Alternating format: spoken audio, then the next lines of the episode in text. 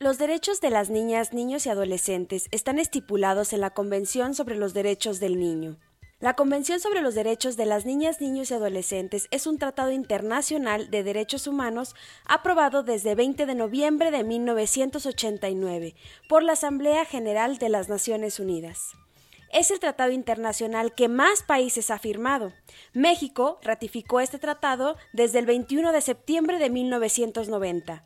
En este instrumento jurídico se reconoce a las niñas, niños y adolescentes como titulares plenos de derechos y su actoría social.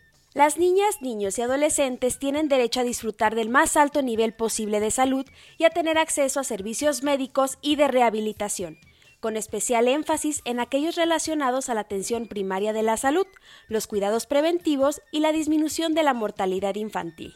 Es obligación del Estado tomar las medidas necesarias orientadas a la abolición de prácticas tradicionales que perjudican la salud de las niñas y niños.